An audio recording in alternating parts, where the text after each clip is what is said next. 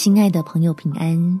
欢迎收听祷告时光，陪你一起祷告，一起亲近神。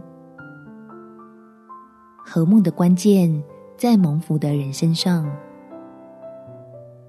在诗篇第三十四篇十二到十四节，有何人喜好存活，爱慕长寿，得享美福，就要禁止舌头不出恶言。嘴唇不说诡诈的话，要离恶行善，寻求和睦，一心追赶。亲爱的朋友，家不是讲理的地方，而是活出真理的地方。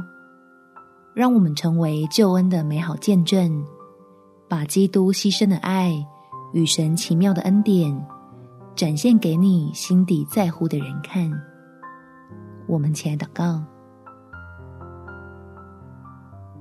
天父，求你赐福我的言行，来改变我与家人之间不和睦的关系，让我能用基督的爱跨越彼此想法与观念上的落差，将我从你领受到的恩典也分享传达给对方。求你给我智慧，同时再加添给我勇气。足以面对家人之间棘手又复杂的过去。我要祷告，求你的圣灵在家里运行，使我能把未知的发展全权交由你带领，并且能够在家人的面前见证我可以靠主得胜，胜过我内在的怒火与捆绑，经过破碎。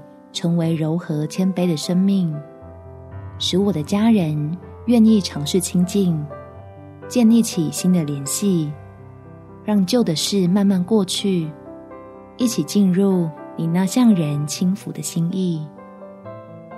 感谢天父垂听我的祷告，奉主耶稣基督圣名祈求，阿们。祝福你在神的爱中有美好的一天。耶稣爱你，我也爱你。